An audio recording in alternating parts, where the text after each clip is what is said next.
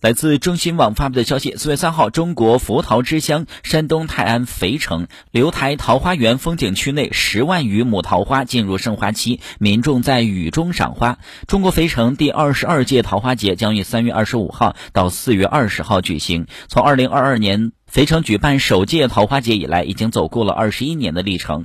肥城桃花节已经跻身中国四大桃花节之一，是中国知名春季踏青赏花的旅游胜地。